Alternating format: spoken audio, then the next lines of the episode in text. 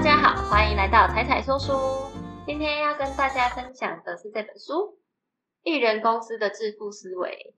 自从斜杠创业、艺人公司这种概念渐渐普遍之后，加入经营自媒体行业的人也越来越多。有可能你的邻居、同事之中就有人默默经营自己的频道，而且经营的有声有色。今天要介绍这本书《艺人公司的致富思维》，是由创立中文个人成长频道好业的主持人所写。分享他大学的时候，他读了运营管理系，这是一个学管理工厂流水线、厂房、物流的科系。他跟网络行销、数位媒体本来是完全无关的，但是他毕业之后，他受到一个美国演说家盖瑞范纳恰一句话的启发。这句话是说，任何知识、任何技能都可以在网络学到。于是他就开始了自己上网找资源，慢慢摸索网络行销的知识跟教学，展开了自己录影、自己剪片的日子。虽然好业不是行销背景，家境也不富裕，但是他渴望成功，也渴望让自己的人生变得更好。所以有着源源不绝的动力，达成目标之后，也乐于跟大家分享他的自我实现的心法，还有经营频道的技巧。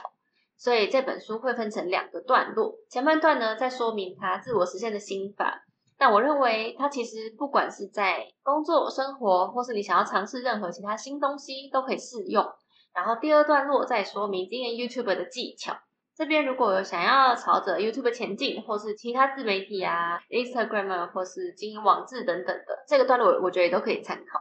不过这本书并不是完全要教导大家如何经营 YouTube，因为经营 YouTube 是他个人的目标，但是他认为啊，每个人的人生旅途都不一样，好业追求的不一定是你或我追求的，所以我们只要定义自己的目标，往自己的目标前进，都是成功。不管你有没有要经营 YouTube，这本书中的自我成长概念都很值得学习。你要比较的对象只有你自己，跟自己比，有持续在成长就很好了。接下来先说明第一段落自我实现的心法，因为我们在追求自我实现的过程，不管你是做什么，一定偶尔都会有感到怀疑或是疲乏、想放弃的时候。不管做什么事情都一样，一开始总是满腔热血，在遇到一次次的不如意之后，渐渐的失去信心。怀疑自己是不是适合这个领域、这份工作，所以拥有明确的目标非常重要。作者也分享他透过以下三个方法，让自己在任何时候都能够保持坚定、不迷失。第一种方法，成长型思维。为什么有些人常常在喊着自己想要尝试副业、想学东学西的，但是总是一拖再拖，缺少踏出那一步的勇气呢？一部分是因为他的潜意识中害怕自己做不好。害怕失败的恐惧，让他在很多应该要行动的时候选择退后，没有给自己一个学习的机会。他们缺少练习成长型思维。成长型思维是什么？成长型思维是由易丹奖得主史丹佛大学的卡罗杜维克所提出。他提出人的思维模式会分成两种，一种是成长型思维，一种是固定型思维。固定型思维的人认为，人的特质都是天生的，后天没有办法改变。而拥有成长型思维的人认为，所有的技巧或智能都可以透过后天努力得到。他们乐于接受挑战，积极拓展自己的能力。这两种思维其实可以同时存在我们的心里，但是随着自己当下的状态而呈现不同的思维。有时候是成长型思维比较强势，有时候又会躲到固定型思维后面。有关成长型思维的书还有很多，之后可以再做一集影片跟大家分享。成长型思维为什么会影响我们朝自我实现前进呢？因为每个人要做一件以前没有做过的事情的时候，不管这件事情的难度有多高，对我们来说或多或少都是挑战。而成长型思维就帮助我们面对挑战，也更有信心面对随之而来的困难。因为我们相信自己可以透过努力跟学习来克服困难，不只是经营频道，经营所有的事情都一样。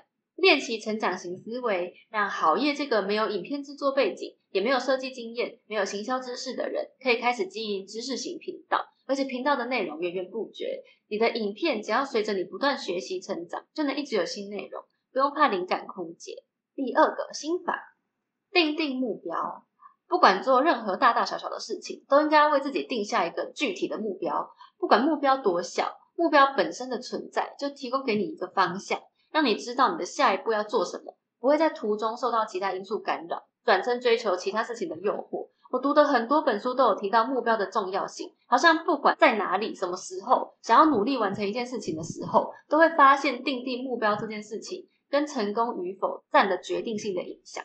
因为我们的大脑每分每秒都在接收新的讯息，在思考，在改变心意。如果你的目标不够明确，你在做每个决定的时候就很容易犹豫不决。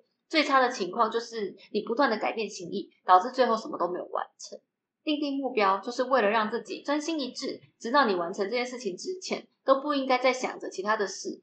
很多人做事情三分钟热度，不是因为他懒惰，而是因为网络时代的诱惑太多了。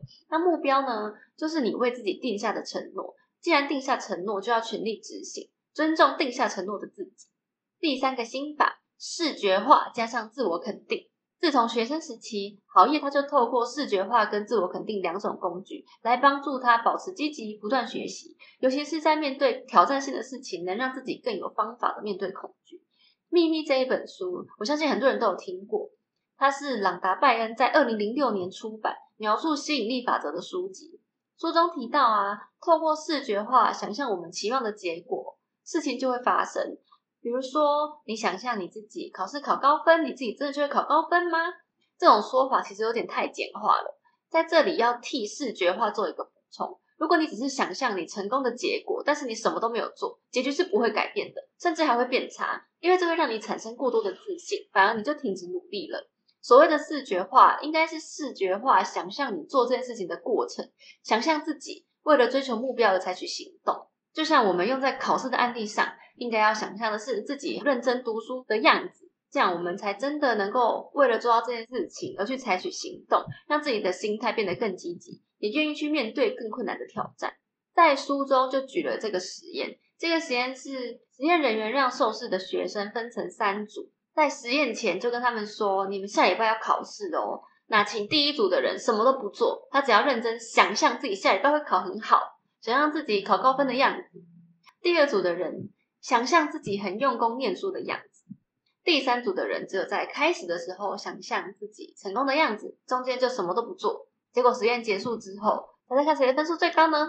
当然是第二组想象自己用功念书的这组学生啊，分数最高。但是第二名跟第三名，你可能会觉得有点意外，只有在开始的时候想象自己得到高分的学生的分数。反而比整天想着自己得高分的学生还要高，这就是为什么视觉化我们要想象过程，而不应该想象结果。自我肯定则是我们在行动之前，先在脑中想象你能做好这件事情所拥有的特质。例如，你想要上台报告，那你就写下：我很有自信，我很有说服力，我准备充足了，我是一个幽默的人，等等的。写下来之后，都要大声的说出来，从潜意识加深自己的信心。这两种方式其实并不是凭空想象的鸡汤式鼓励哦，而是透过强化一件事情在脑中的画面，让你更积极，减少对自我的怀疑。面对每一件事情的时候，就可以表现再更好一点。接下来来到第二阶段，经营 YouTube 的秘诀，在自己的内心准备好之后，开始执行的过程中，郝烨也曾经遇到很多困难，或是不如预期的时候。于是他边做边学，慢慢摸索出几个经营 YouTube 的秘诀。当然，如果没有要经营 YouTube 的读者，这段可以快速快转。很多经营 YouTube 的目标都不同，有的人是为了当副业赚点收入，有的人单纯是作为兴趣，喜欢跟大家分享。不管是什么原因，相信大家都希望自己辛苦制作的影片能够被更多人看到吧。不管你是进入什么产业，都要先了解这个产业的商业模式，才能够快速进入状况，用最短的时间达成期望的成果。而 YouTube 就是一个影片分享平台，由影片创作者发布影片，用户观看影片，厂商下广告的模式来运行。所以付钱给影片创作者的人不是 YouTube，而是厂商。这种模式就是分润。除了这个分润之外，另外一种影片创作者可以自己接到厂商邀约帮忙业配，或是利用影片下面放的购买链接来推荐商品，这个称为联盟行销的方式来赚钱。当商业模式稳定之后，开始就会有人透过经营频道赚钱，其他人察觉到这个机会，就会开始纷纷加入，所以 YouTube 的这片蓝海就会变得越来越拥挤。再加上科技便利，也降低了进入这个产业的门槛，竞争就跟着越来越激烈。为了不沦为盲目的看着别人做什么就跟着做，我们必须要细分自己的定位，找到自己的蓝海。这片蓝海可能一开始观众比较少，但是竞争者也同样比较少。等到你的规模稳定之后，再慢慢扩大自己的版图。细分定位的话，可以从三个维度着手：兴趣、专业跟市场价值。兴趣就是你喜欢做的事，它可以让你感到充实，得到的快乐也可以持续。在这里，我们要区分兴趣跟消遣。消遣是属于不用动脑，也不用花费精神培养的东西，这种快乐持续的时间比较短。而兴趣带来的快乐，才能够驱动你把一件事情做得长久。那专业是你本身学经历所累积的知识跟经验，从专业着手，能够为你带来方向，让你做得好，你也会想要坚持下去。所以挑选的主题可以从兴趣或是专业择一下手，两者是属于相辅相成，做得越久就做得越好。反过来也一样。最重要的是把你的优势转化成市场价值的东西。所以我们来到第二阶段，市场价值。所谓的市场价值，其实就是观众想看或是需要的东西。大部分的人看影片可以归纳到以下三个原因：第一种是娱乐，为了放松，不想动脑的时候会看的影片，像是游戏、恶搞、八卦、旅游、音乐等等；第二种是为了得到讯息。当选择太多的时候，很多人会直接搜寻别人使用过的心得或评论，也不用自己辛苦爬文做功课。这种影片就包括美食、开箱、影评、车评、美妆、三 C 产品分享等等。最近大家也可能会做一些 iPhone 十四的懒人包。第三种就是教育类，除了消遣娱乐之外，有的人会希望透过影片来解决问题、学习新知，例如外语教学、实用工具，还有彩彩说书。投资理财啊，或是某个专业的领域，知道了大家的需求之后，我们就可以用你的兴趣或是专业来满足市场，创造价值。在频道初期，也会建议你把你的分类分得更细一点，成为那个领域的专家。例如，你想要分享电影，那进一步再往下细分，是哪一个类型的电影？是科幻电影还是搞笑电影呢？求精不求多，让大家一想到这个主题就想到你。第三块，影片的组成。一个频道要能够长久经营，内容的品质当然是最重要的。要维持内容的品质跟产出，就必须要秉持着利他之心，才能有源源不绝的影片。有一些标题党会透过耸动但是跟内文不符的标题来骗取观众的点击率，但是一旦观众发现自己被骗，未来就不会想要再点击你的影片。影片的组成就可以分成开头、内容跟结尾三个部分，各自都很重要。以下就提供一些方向。开头的部分。因为人的驱动力不外乎就是追求快乐或是逃避痛苦，所以我们开头可以利用亮点或是痛点来引起共鸣，像是如何做到什么什么事，如何做到快速存一百万，如何做到财富自由，或是如何改善什么，如何改善背痛啊之类的，让观众有想要看下去的欲望。但是开头不要太冗长，大概两到三句话引起兴趣就可以。内容呢？当然，高价值的内容除了条理清晰之外，如果可以再加上一些更有说服力的方法，就能够加深听众对你的连接，进一步接受你的业配啊，或是你邀请他们按赞、分享等等。以下三种方法可以让你的影片更有说服力。第一个，有理据，根据真实的案例或是实验来佐证影片的内容，不需要过多的说服力，自然就已经很说服人了。第二种，有方法，提供观众步骤、实际的解决方法。让观众轻松跟着做，影片的价值就非常具体哦。第三，有经验，大家都喜欢听故事，所以你如果分享你的真实经历，不管听众同不同意你的方法，它都是真实发生的，也会让观众跟你的生活更加贴近。在结尾的部分，结尾就可以来祝福你的观众，透过 For You 期望为对方带来帮助，或是 For Me 说明这个影片的内容曾经对我自己带来帮助，或是 For Us 有一种传达希望的感觉。能让观众感受到真心的祝福，进而愿意采取行动。我们也可以透过这个步骤，大胆的呼吁观众采取行动啊，像是订阅、分享、购买你的产品等等。第四步，快速成长的秘诀，这一块跟下一块分享有分享在我的 Instagram，大家有兴趣也可以去看哦。那不管是频道或是粉砖，在创立初期，肯定都会经历一段默默无名的时期，不知道怎么呈现自己。如果掌握以下四个方向，就可以让频道初期不再毫无头绪。第一个方向，从模仿中学习有效的方法，与其盲目摸索走弯路，在频道初期借鉴已经成功的频道，例如影片呈现的方式、片头片尾等等，然后再加以内化成自己的风格，这并不可耻哦，反而是很有必要的。但是模仿的终点当然就是要学而不同，创造自己的风格。最后你要找到自己的使命感。第二，重视包装，对得起内容。在网络时代，第一印象决定别人会不会点进你的频道，而你的内容再好再棒，没有人点进去就传播不出去。对于辛苦制作影片的人来说，非常可惜。所以在下标题的时候，记得遵守以下两个元素：第一个是会激发好奇心的，第二个是会有很多人搜寻的，用力的抓住观众的好奇心。第三点，掌握经营事业的三种特性。经营事业有三种特性：管理、技术跟企业家。管理人他擅长安排工作，擅长启发人心；技术人员他拥有专业的技术或技能，但是可能比较不擅长管理。第三种特质就是企业家特质，他能够制定计划、目标，并且充满热情。而你如果要经营频道，就必须要三者兼备，身兼多职。等到影片慢慢步上轨道。稳定成长之后，再聘请更多的专业人员做分工，你自己就可以专心做自己擅长的事了。第四个，聆听所有的夸奖跟批评，在你的影片或文章后，鼓励读者留下评论。你可以发现不同的观点，揭露自己的盲区，从鼓励中获取能量，从批评中持续学习，持续改善你的影片，保持企业家精神，不断推陈出新，推出作品，坚持才是制胜的关键。所以我也很需要大家看完影片的各位，如果有任何评论或意见的话，都可以在影片下方留言告诉我。第五点，经营 YouTube 的秘诀，快速增加粉丝的五招。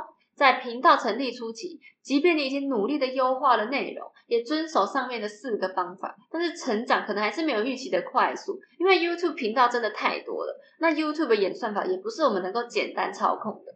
所以，与其被动等待 YouTube 帮你推广影片，不如主动积极做你能掌控的部分。温暖市场就像拉保险一样，一般人会先请亲朋好友帮忙捧场，这就是温暖市场，包含你的亲人、朋友、同事、客户等等。你必须要让大家感受到你是认真的，不是玩玩的。有人订阅之后，影片曝光度也跟着增加，渐渐的就会开始吸引到你的客群啦。第二步，消费场所，在你消费的地方推广你的频道。这应该是很多人都没有想到的地方，像是在理发厅、咖啡厅、社团等等。想象一下，你平常常去消费的地方，通常大家都会很乐意的帮你支持的。第三块就是社交媒体，当你完成一部影片，就把连接网址分享到自己所有的社交平台上，甚至可以在部落格、论坛、PTT 等地方创账号，用连接的方式分享影片，因为你分享的是有价值的内容，能够增加平台的丰富跟价值。所以版主通常也很乐意让你的影片通过。第四个，与其他的 YouTube 合作，大家应该常常看到其他不同频道的 YouTuber 会互相上对方频道访问啊，一起主持等等。不过在你还没有流量的时候，这件事情就比较困难。建议大家一开始就不用关注这块了。但是你可以尝试在类似性质的频道下面，真心的看完并且留下评论，感谢对方提供的内容。其他看到你留言的人，有机会因此而点进去看你的影片。不过要注意，千万不要留下跟内容无关的罐头讯息，太刻意的宣传自己的影片，反而会造成反感。第五个方法，投稿到宣传平台，你可以把你自己的作品投稿到一些流量大的媒体，像是 VS Media、Web TV Asia、东森等等。如果你的影片被采用了，那对双方来说都是好事。坚持下去的心态。想做自媒体的人，很多人还没有开始就已经放弃了。他们会觉得自己没有背景、没有器材、不懂剪辑，也没有音效资料库什么的，很多各种原因。其实对于有决心的人来说，这些都不是问题。关键在于你有多想要完成这件事。只要你开始做，网络上都可以找到方法，有很多都是免费的。我的第一支 YouTube 影片，那时候也是自己上网找教学啊，跟朋友借器材，慢慢摸，慢慢学，硬是挤出来。但我现在自己都不敢回去看自己第一部影片。不过虽然一开始丑丑的，渐渐的也真的可以找到自己的风格。当然现在还在慢慢调整。所以如果观众们可以留言给我意见的话，我真的都非常感谢你们。最后，好业还有一点要提醒大家：不管在人生什么阶段，多多少少都会遇到困难。经营自媒体也一样，当你的受众变广，一定会遇到喜欢你跟不喜欢你的人，难免会有人批评你，甚至打击你。如果对方说的内容有道理，我们当然可以抱着学习的心态接受他的意见。但如果是对于纯粹的批评，也不用太放在心上，因为世界上还有很多事情比别人的看法更加重要。也不用想要讨好每一个人而去迎合。但你记得，千万绝对不要跟酸民杠上，只要心态正确，自己能够稳稳的前进就可以。这集影片呢？虽然很多技巧是针对经营 YouTube 而写，但是其实本质上来说，不管想尝试什么目标，都离不开前面说的三个自我实现的心法，包含培养成长型人格，让自己成为不断学习、不断成长的人；设定目标，帮助你长久坚持；再加上视觉化跟自我肯定，来增加行动的自信。只要有这三个正确的心态，相信不管尝试什么新东西，都能够有好的结果。正确的心态不可少，但是难免会有感到疲惫、觉得怀疑自己的时候。常常听到有一种比喻在说，人生就像一场马拉松，坚持到终点的人才能获胜。其实走到终点的路不止很长，它还不像马拉松的路线这么明确。人生的赛道反倒更像是弯弯折折的迷宫，中间可能有很多路线可以选，有可能在走了一段路之后，才发现此路不通，陷入焦灼。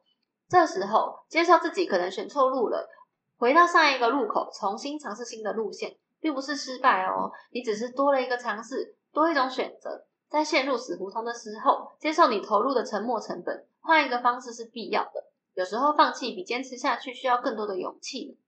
希望大家不管是想要创业、尝试任何新东西，或是挑战以前做不到的事情，都可以靠着这三个心法，一路过关斩将，达成自己的目标。谢谢大家听到这边，喜欢的话欢迎帮忙按赞、订阅、分享给你的好朋友。我们下次见喽，拜拜。